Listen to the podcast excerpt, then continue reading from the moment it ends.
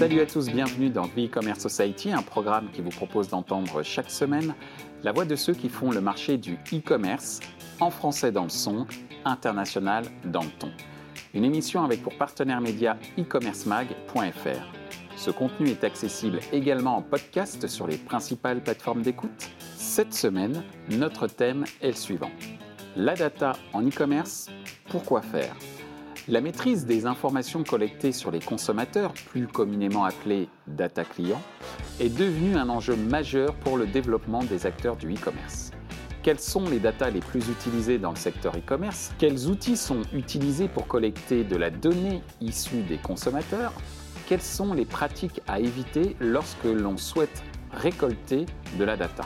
Enfin, quelles sont les datas à récupérer pour accroître ces conversions? Pour en discuter, Flora Wolfer de Payplug, Ramata Diallo de Fashion Consulting Paris, Sébastien Tortu, consultant indépendant, Pierre-Louis Fontaine, consultant indépendant. Bonjour à tous, bienvenue sur The E-Commerce Society. Aujourd'hui, nous allons encore parler euh, de data, mais cette fois-ci, euh, pourquoi faire? Effectivement, on parle beaucoup de la data dans le domaine publicitaire, dans le domaine de l'e-commerce également, mais pourquoi tout ça? Pourquoi effectivement exploiter de la data euh, en e-commerce? Et euh, pour commencer, je vais euh, poser une première question et Flora, tu auras la lourde tâche d'inaugurer ce débat en y répondant. Ensuite, ce sera à toi, Ramata, et ensuite à vous, messieurs. Première question, quelles sont les datas les plus utilisées dans le secteur e-commerce?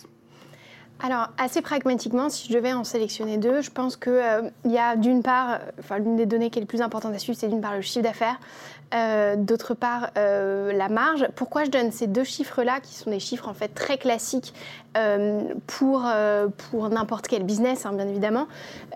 Pour moi, c'est très important, d'autant plus pour le e-commerce, parce que c'est ça qui euh, caractérise, enfin, qui vous permet de décider en fait et d'orienter l'ensemble de votre business plan pour la suite. Euh, pourquoi? Parce que euh, en fonction de ces informations-là, de votre taux de marge en particulier, vous allez pouvoir après aller récolter les bonnes informations sur vos, campagnes d'acquisition, sur votre publicité au global, sur l'ensemble de votre structure de coûts, etc. Donc moi, si je devais sélectionner vraiment deux données à suivre euh, au quotidien euh, pour un e-commerçant, je pense que ce serait vraiment euh, ces deux données-là. Merci Flora. De ton point de vue, Ramata, quelles sont les datas les plus utilisées dans le secteur e-commerce ou qui, à tes yeux, sont les plus importants dans le secteur e-commerce Alors moi, pour le coup, je vais, euh, j'avais envie de parler en fait du secteur de la mode et en fait et des datas qui sont importantes dans ce secteur-là. Donc bien Puisque sûr, tu travailles, je le rappelle, ou pour ceux qui ne le sauraient pas, dans ce secteur effectivement. Ouais. Et donc bah, je rejoins tout à fait Flora, le chiffre d'affaires et la marge. Euh, les données qui vont être intéressantes dans ce secteur-là, c'est la tendance en fait. Et l'une des particularités de ce secteur, c'est que euh, on a des nouvelles tendances tout le temps et l'intérêt pour une entreprise, c'est de pouvoir être au, au fait de ces tendances là Et aujourd'hui, il y a des structures qui sont spécialisées dans la prédiction. C'est-à-dire, pendant les Fashion Week, elles vont analyser toutes les datas. Elles vont être capables d'analyser les likes, les commentaires, les partages et de pouvoir donner des données extrêmement précises et précieuses aux marques de mode pour les aider finalement à prendre leurs décisions. Donc là, la data, elle va vous aider à définir euh, vos quantités en termes d'achat, éventuellement des notions de prix. Et donc, ça permet vraiment de sécuriser le business quand on est dans un secteur dans lequel, bah, quand on parle de mode, on se dit ça évolue tout le temps, ça change tout le temps. Comment on fait pour euh, prendre ces décisions en restant performant? Là, la data et l'intelligence artificielle, elle va vraiment permettre de euh, sécuriser, de rassurer un chef de produit et un acheteur. Et donc, pour moi, c'est vraiment l'évolution, elle est vraiment à ce niveau-là, elle est extrêmement intéressante. Merci, Ramata. De ton point de vue, euh, Sébastien, quelles sont les datas les plus utilisées dans le secteur e-commerce ou qui, de ton point de vue, seraient à privilégier dans le secteur du e-commerce? Là, on parle de data côté entreprise. Euh, je pense qu'il y a toute la data client qui est importante parce que c'est celle qui va nous permettre de mieux connaître notre client, qui va nous permettre d'innover, de, lui proposer des, produits qui lui vont, des services qui lui, qui lui correspondent, etc. Et donc là, je pense qu'il y a, a aujourd'hui, et c'est ce qu'on n'avait pas avant, ou en tout cas de façon plus compliquée, il fallait faire des enquêtes, etc. Aujourd'hui, on a, euh, si on parle que de l'e-commerce, euh, rien qu'avec Analytics, on a une... Google. Euh, Google Analytics, oui. On a, euh, on, a énormément de data, euh, peut-être même plus que ce qu'on est capable de traiter, et qui vont nous permettre de savoir où sont nos clients, où, quel, quel âge ils ont, ce qu'ils achètent, pourquoi, euh, qu'est-ce qu'ils euh, qu'est-ce qu'ils ont été voir sur notre site avant d'avoir acheté, quand est-ce qu'ils sont revenus, etc., etc. Et toutes ces datas-là qui sont vraiment comportementales, je pense que c'est la clé euh, du succès d'une entreprise e-commerce parce que ça va vous permettre, encore une fois, de proposer le bon produit à la bonne personne au bon moment. Quoi. Merci Sébastien. Quand même le fait d'utiliser de la data tendance, on est plus orienté client qu'entreprise quand même, non? Oui, mais là, c'était avec cette vision, finalement, euh, je me rassure en tant qu'entreprise. Moi, je parle vraiment du côté, euh, j'apprends à connaître mon client et, je, et je, je, me demande, tiens, qui il est? Parce que souvent, en fait, on a, on a le client qu'on cherche toucher et on a le client qu'on a vraiment. C'est pas toujours le même. Et, et, ça, c'est important de le savoir. Merci euh, Sébastien. Pierre-Louis. Effectivement, il y a le full stack Google qui est extrêmement utile, malgré le fait que ce soit des données qui sont agrégées. Donc, de temps en temps, on a besoin de descendre sur du log aussi pour savoir. Ensuite, il y a d'autres outils qui sont beaucoup plus lourds, de type euh, Power BI et tout, qui nous permettent de remonter le business. Et puis, euh, si on devait prendre des exemples, je pense que les approches qui sont liées au flux Amazon, par exemple, sont extrêmement intéressantes en tant qu'acheteur et en tant que vendeur, pardon. Mm. Parce qu'on a trois différents flux. Le premier, c'est le flux produit au sens vente du terme, combien j'en ai vendu, etc.. Donc ça, c'est le chiffre d'affaires. Euh, j'ai mon flux euh, lié à mon contenu, avec les contenus A+, où maintenant je sais en temps réel, si je rajoute un troisième bullet point ou un deuxième bullet point, si j'en supprime un, quel effet ça va avoir, ça va savoir sur les ventes? Et puis, un troisième, troisième data qui est lié au ROAS, c'est-à-dire que si j'investis un euro en pub, combien ça me rapporte en termes de chiffre d'affaires?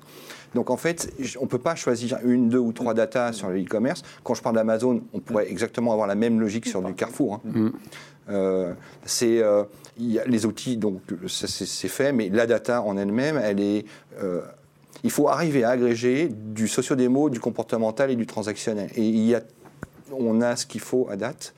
Euh, maintenant, en tant que marketeur côté annonceur, je pense qu'il faut avoir un tableau de bord avec 10 données maximum parce que sinon. Oui, ouais, parce que comme tu le soulignais tout à l'heure, Sébastien, sinon euh, il y a plus de données qu'on ne pourrait en traiter. Et puis, mm. pour faire la preuve de l'efficacité d'une action e-commerce, euh, c'est pas la peine d'arriver sur 15 ou 20 ou 30 items. Il y a toujours un, item qui va contrer l'item numéro 2 ou l'item numéro 8. Et le Merci Pierre-Louis. disperser, en fait, je pense. Mm. Euh, la problématique quand on se retrouve avec énormément de données euh, à disposition, c'est euh, bah, d'oublier en fait les données un peu, un peu, enfin ce qu'on appelle les North Star Metrics, mais de, de, se retrouver à regarder tellement de KPI mm. qu'en fait on ne suit pas une vraie direction et on essaye tout le temps d'ajuster à la, la marge. mais tu regardes le doigt, quoi. C'est ça. Et, en fait, l'idée c'est que quand il y a 10 doigts qui pointent dans une direction un peu différente, qu'est-ce qu'on fait, quoi? Bah, on et, est et donc c'est vraiment essentiel, je pense, euh, d'arriver à agréger ces données-là, mais de garder systématiquement une, direction qui est propre. Et c'est ça qui est souvent un petit peu difficile. Merci euh, Flora. Alors, je vais reprendre un point que tu as évoqué, euh, Pierre-Louis. Tu disais qu'il y avait trois types de données, la donnée socio-démo, la donnée comportementale et la donnée transactionnelle. mais il faut des outils pour ça. D'où ma seconde question. Et tu en as un petit peu parlé également au niveau, au niveau des outils. Ma deuxième question est la suivante. Quels sont justement euh, ces outils Quels sont les outils utilisés pour collecter de la donnée issue des consommateurs? Flora. Bah, moi, naturellement, euh, j'aurais envie de parler de Google Analytics. Hein. Euh, et globalement de la stack Google, c'est quand même un outil qui a une, un pouvoir qui est assez démesuré, qu'on n'imagine pas toujours d'ailleurs, hmm. et qui permet vraiment de suivre en fait au quotidien ce qui est en train de se passer sur son site. Ce que disait très bien Sébastien tout à l'heure, en fait, on, a, on a souvent un fantasme en tant que marketeur euh, d'une cible et après on a une réalité. Et, euh, c'est un outil que moi je trouve euh, très puissant parce qu'en fait finalement très simple à utiliser qui permet de, créer, ce niveau de connaissance-là et de vérifier en fait l'ensemble de ces hypothèses.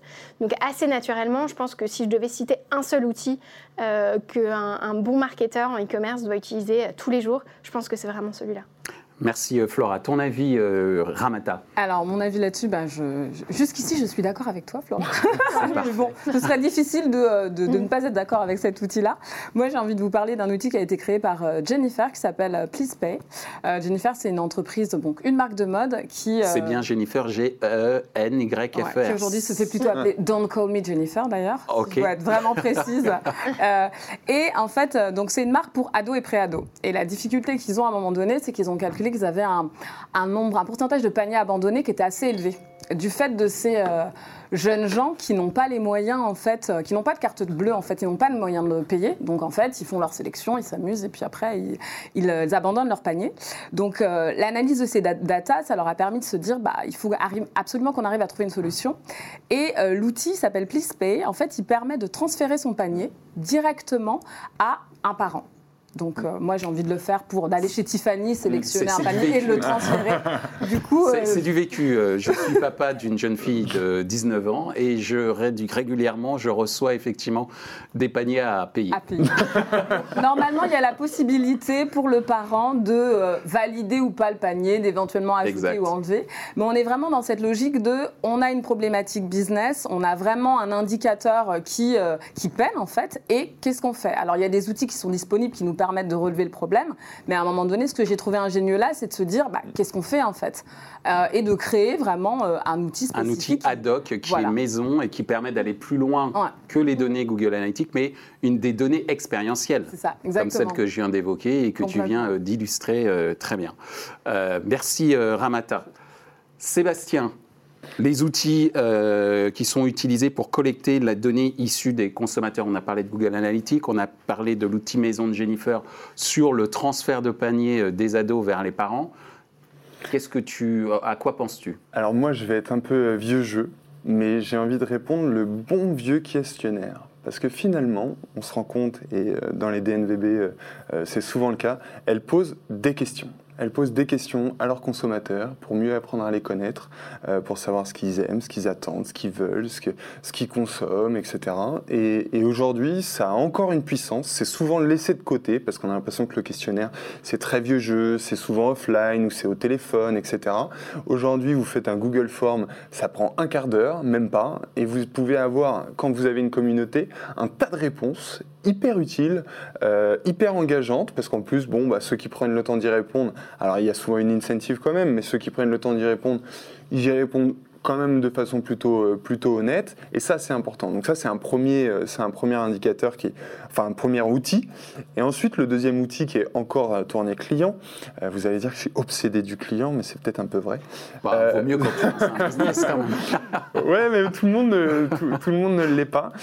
c'est le NPS, qui est donc le Net Promoted Score, qui est une question qu'on envoie au client et on lui demande de 0 à 10 quelle note tu nous mettrais et à quel point tu serais prêt à nous recommander à un ami, à un proche, etc. Et ça, c'est une note sur laquelle euh, toutes les marques aujourd'hui euh, essayent de, s'améliorer parce que c'est un indicateur hyper simple qui prend une seconde euh, au client à répondre, qui est souvent hyper intuitif aussi. Il n'y a pas besoin de se poser mille questions, hyper intuitif. Et, et ça permet d'avoir un indicateur de satisfaction finalement, satisfaction client et de propagation de l'information, parce que c'est ce qu'on recherche. On a un client, mais on a envie qu'il en parle ailleurs. Alors s'il le fait sur les réseaux sociaux, très bien, mais déjà s'il a cette intention positive, parce qu'en plus de ça, ça peut nous permettre de l'incentiver différemment. On sait qu'il est prêt à en parler à ses amis, on, va lui donner les outils. on va lui donner les outils. Alors que celui qui nous met deux, on va peut-être se passer de lui. Merci euh, Sébastien. Pierre-Louis. Ça dépend si c'est 2 sur 4 ou 2 sur 10, parce que euh, l'échelle joue beaucoup dans la réponse Ou sur trois. Mais bon, bref. Pour rebondir, parce que la notion de Customer Centricity, elle est, elle est centrale. Bien sûr. Parce que Google Analytics permet de regarder ce qui a été fait, donc on regarde dans le passé mm. vite. Euh, et euh, si on dépasse un tout petit peu le, choix de l'outil en lui-même, parce qu'il y a des technos euh, partout, chez Adobe, chez Oracle, il y a le comportement, il est aussi dans l'analyse de ce comportement, enfin la vente est dans l'analyse du comportement, pardon, et pour certains secteurs de type FMCG, euh, l'analyse de son programme CRM, c'est-à-dire des gens qui sont consommateurs de bons de réduction euh, ou de cross-catégorie, euh, sont des, enseignements absolument majeurs pour modifier sa copie si nécessaire. Donc l'analyse du comportement et donc la Customer Centricity, elle est basée non pas sur des outils, mais sur d'autres mécaniques qui ne sont pas forcément dans les mains du marketing mais qui peuvent être dans les mains euh, du patron du, euh, du CRM, voire de la SI ou la DSI, qui elle-même a une roadmap en termes d'outils. On parle d'utilisation de, PIN, de DAM et autres, et autres outils, qui donnent aussi de la data. Donc, il y a pléthore d'outils. Je pense que le choix de l'outil est lié aussi à sa capacité financière. Mm. Que si vous prenez et d'analyse et d'analyse, voilà. Et voilà. Et en plus, il y a les ressources ça internes. Sert à rien de des données qu'on peut pas analyser. Exactement. Si on peut pas les lire, ça sert à rien. Mm. Et pour revenir sur le stack Google, il y a quand même une, une, fragilité dans l'information. C'est-à-dire qu'au bout d'un mois, ou deux mois, ou trois mois, il faut la stocker pour la réutiliser en year to date tout ça aussi, c'est des questions qui se posent. C'est si j'ai une, information au mois de janvier 2019, est-ce que je serais capable de la réutiliser en 2020 mm. à la même période pour avoir un year-to-date qui tient le choc sur des, des, bases à peu près similaires? Donc il y a aussi la notion de stockage en termes d'outils et de data qui est importante. Merci euh, Pierre-Louis. Alors justement, tu parlais euh, du fait que si on a plein euh, d'outils mais qu'on ne sait pas les mesurer, ben on va droit dans le mur, entre guillemets. Enfin, pas droit dans le mur, mais en tout cas, on a des, données caduques, en tout cas des informations un peu caduques. Alors justement, quelles sont les pratiques à éviter lorsqu'on souhaite récolter de la data? Flora Je pense qu'il y a deux choses qui peuvent créer facilement des difficultés, enfin, souvent pour les marketeurs. Euh, la première, c'est effectivement euh, cette notion de dispersion dont on parlait tout à l'heure. Le fait de euh, vouloir collecter plein de données et ensuite de se dire bah, on verra bien ce que j'en ferai. Bah, en fait, souvent la réponse, c'est rien. Et ça, c'est un peu dommage. il faut, quand on crée un plan de tagage, quand on crée un plan de collecte de données, vraiment se poser cette question-là en amont, de se dire en fait qu'est-ce que je cherche à mesurer? Parce que souvent en fait on va aller à la réponse la plus, la plus évidente ou la plus commune, ou se dire bah, du coup je vais tout collecter et puis après on verra bien. Et en fait, en réalité, derrière, on se retrouve euh, bah, sous une, quantité de choses qui ne sont pas vraiment exploitables et qui répondent peut-être pas du tout à notre besoin. Moi, j'ai déjà eu des, expériences en entreprise euh, à, concevoir des plans de taillage sur des sites, à entendre des gens dire ah bah on va, on va mesurer, on va traquer tous les clics sur les boutons. Ouais, mais en fait, on se reparle dans six mois quand tu sais absolument pas à quoi correspondent les clics franchement, ça sert à rien. Donc il y a cette, vraiment cette notion de, dispersion qui est euh, hyper importante. Euh, et je pense que Ouais, en fait, je vais, m'arrêter là parce que je pense que c'est vraiment. c'est cette notion-là. Euh, moi, je passe vraiment, je passe ma vie à, travailler sur ces sujets-là, à dire, bah, en fait, le, four absolu, c'est d'imaginer qu'on peut tout collecter et qu'après, on, on, en fera 10 000 choses. En fait, non, en réalité, avant de commencer à collecter ces données, posez-vous la question de qu'est-ce que vous avez envie de mesurer, c'est quoi en fait euh, les, objectifs de, votre mission? D'où l'importance d'avoir une réflexion stratégique en amont euh, quand on veut analyser de la data. Euh, merci Flora.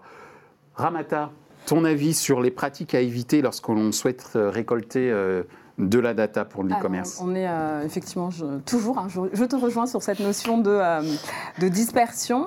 Après, je trouve qu'il y a aussi le fait d'avoir, euh, effectivement, moi je trouve que c'est un vrai avantage d'avoir accès à de la donnée, hmm. notamment des plateformes comme Shopify qui publient en fait des rapports tous les ans sur les données, particulièrement sur le domaine de la mode, puisqu'il y a énormément de marques qui sont sur Shopify et elles vont être extrêmement précises en termes d'évolution du comportement d'achat du consommateur, de nous dire précisément précisément bah, où est-ce qu'il y a du potentiel en fait en termes de marché.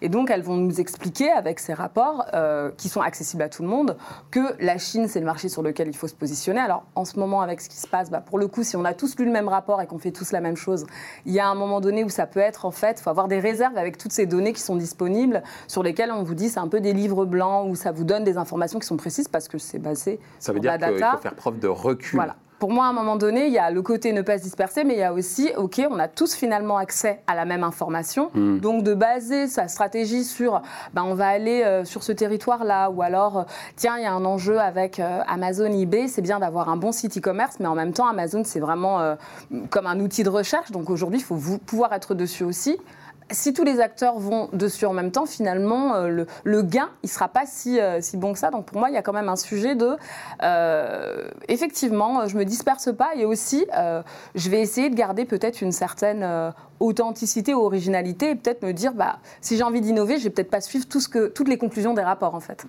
Mais à un moment donné, se dire, bah, en fait, on va pas lire le rapport, on va réfléchir en brainstorming quoi, et proposer quelque chose d'autre. Être créatif. Ce serait pas mal.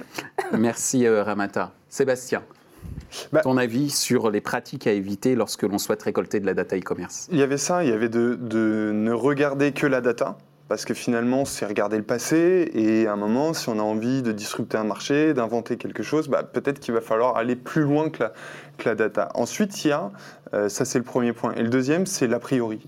C'est qu'en fait, on a des chiffres, Et suivant l'a priori qu'on a en analysant les chiffres, on peut en tirer des conclusions différentes.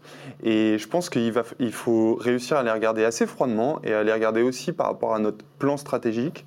Et euh, c'est ce qui, des fois, peuvent être un peu, euh, un peu euh, comment dire, euh, euh challengés parce que y a, voilà, dans, certaines entreprises, il va y avoir un, directeur marketing qui a, des, qui a des convictions fortes sur quelque chose et du coup, il va aller chercher la data qui l'arrange.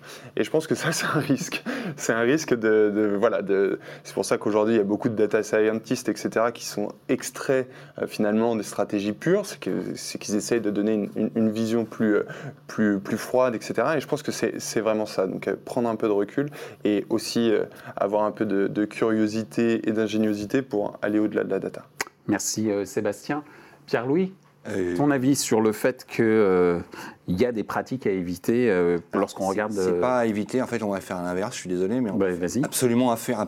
Le must, le must-do absolu en matière de data, c'est réfléchir à la structure de la data et à sa nomenclature avant de lancer quoi que ce soit. Hmm. Pour deux raisons. Un, cette nomenclature-là, elle est partagée à l'ensemble de, des personnes qui travaillent dans la même entreprise, voire avec des partenaires ou des fournisseurs. Hmm.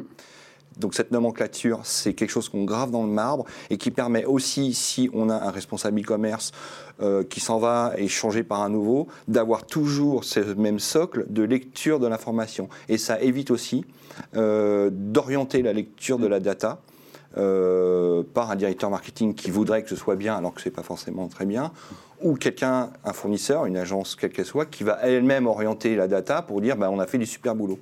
La il faut nomenclature. Euh, les données. Il faut bloquer. Alors, j'exagère, j'exagère. il faut la nomenclaturer de façon. Et à tel point que maintenant, il y a des gros annonceurs américains qui incentivent leur agence sur le respect de cette nomenclature avec des taux de matching qui, peuvent, qui doivent dépasser par exemple les 95%. Si la nomenclature n'est pas respectée à hauteur de 95% dans l'implémentation des tags, de l'ad serving ou de tout ce qui concerne le stack Google, à ce moment-là, l'agence ou le partenaire média perd un peu de sa rémunération. Ça va extrêmement loin. Le la nomenclature de la data prime surtout. Et le dernier point par rapport à cette nomenclature, c'est que ça oblige en fait n'importe qui à réfléchir à la stratégie data en amont. Mm. Exact. On en revient à cette fameuse réflexion stratégique en amont. Donc, pour revenir à ta question, ce qu'il faut éviter, c'est de ne pas avoir de nomenclature. Merci euh, Pierre-Louis. On en arrive à notre euh, dernière question. Et là, je vous laisse euh, le temps qu'il faut pour y répondre. quelles sont les datas à récupérer pour accroître ces conversions Flora? Alors là, je vais revenir à ce sujet, ce sujet de planification, je pense.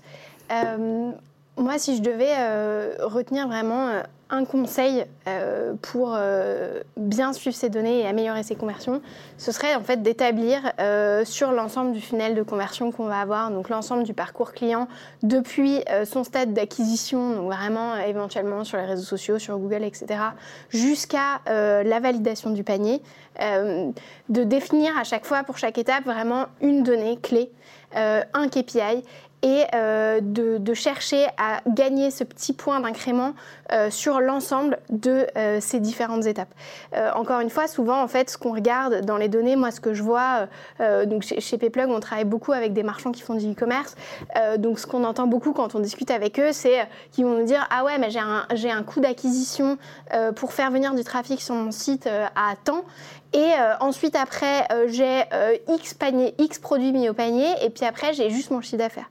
Et en fait, derrière, quand on leur dit, bah ouais, mais alors attends, parce que tu as X% de ton site, de, tes, internautes qui ont abandonné leur panier au moment de remplir leur, numéro de carte bancaire sur leur page de paiement, c'est un exemple que je connais, puisque forcément, c'est celui sur lequel on travaille, en fait, en général, ils tombent des nues en disant, ah, j'ai jamais regardé. Et en fait, euh, penser à, segmenter l'ensemble des étapes en fait possibles euh, dans l'intégralité du parcours d'achat, sans négliger en fait toutes ces étapes intermédiaires, c'est ce qui permet en fait d'aller récupérer cet incrément de chiffre d'affaires et de vraiment aller euh, gagner de la conversion. Je vais donner un exemple. Nous, on a des marchands comme ça qui en moyenne gagnent entre 8 et 10 de taux de conversion simplement en travaillant sur le design de leur page de paiement. 10%, en fait, si on prend un peu de recul, c'est un mois de chiffre d'affaires.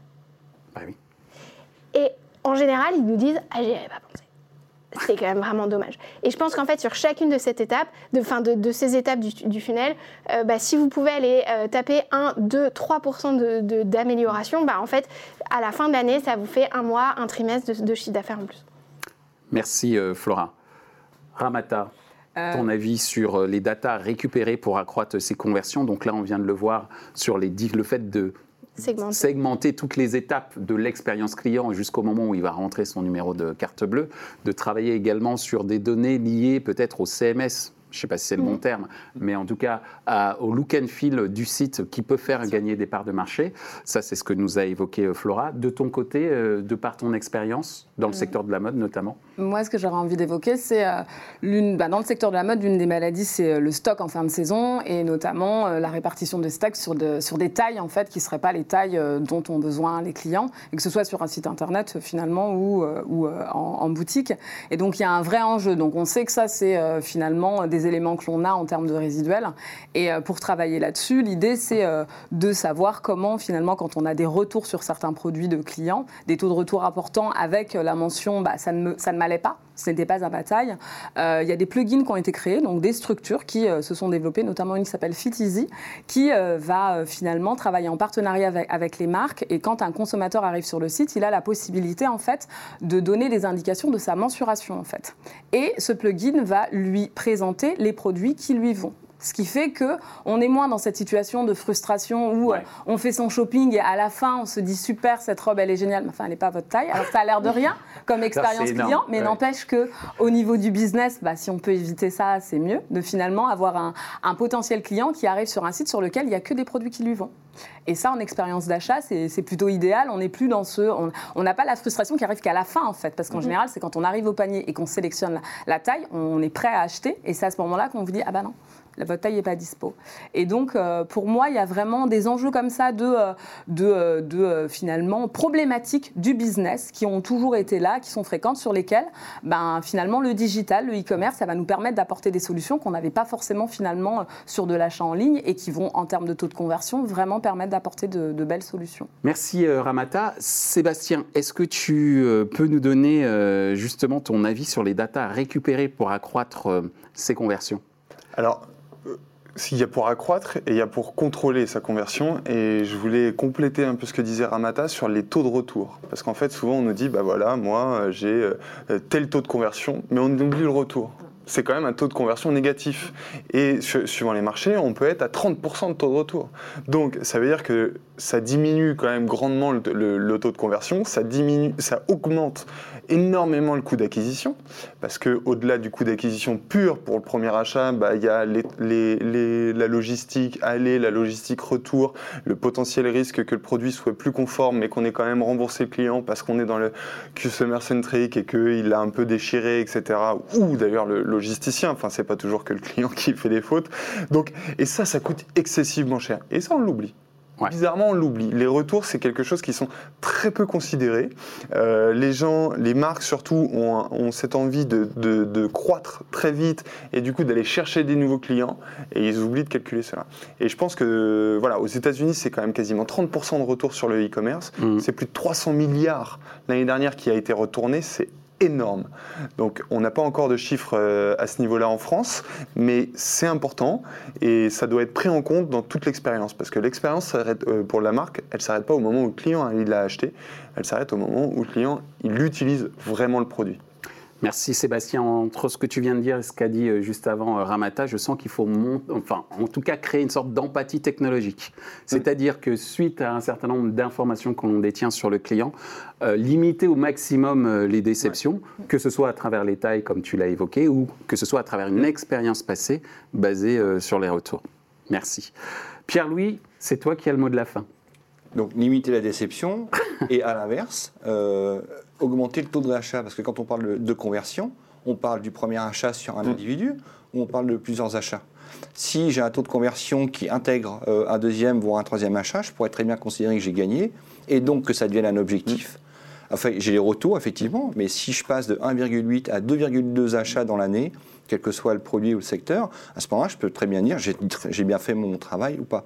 Donc l'augmentation du taux de conversion, elle doit se calculer par individu, évidemment, et non pas par vente customer centrique mm. et de voir quel est le taux de réachat derrière et voir comment je peux l'optimiser. La conversion, pour moi, elle doit intégrer une vision beaucoup plus long-termiste que juste le post-click ou le post-buy du premier achat et du premier individu. Mais il y a une donnée qu'on n'a pas donnée. Merci Pierre-Louis. Il y a une donnée qu'on n'a finalement pas mentionnée, c'est la lifetime value. Et c'est, ça va dans ce sens-là, c'est, ce qu'on considère. Donc c'est finalement, on essaye de, de projeter combien le client va pouvoir nous rapporter dans sa vie avec la marque. Mmh. donc c'est toujours du prospectif, malgré tout, surtout sur les jeunes marques.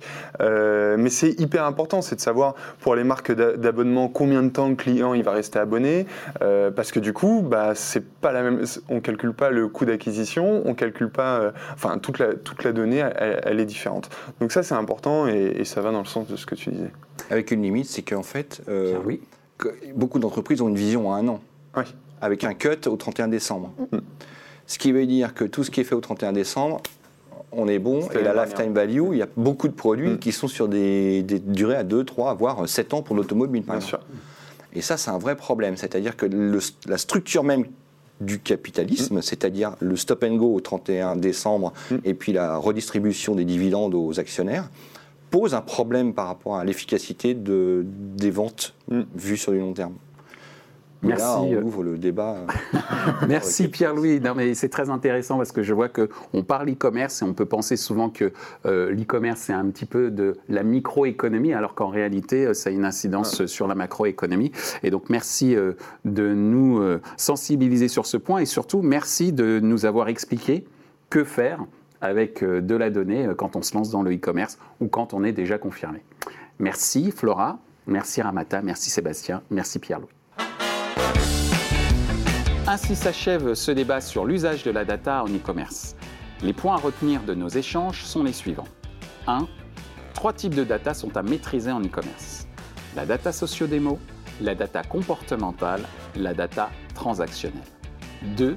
Parmi les data opérationnelles clés, le chiffre d'affaires, le taux de marge, les tendances d'achat.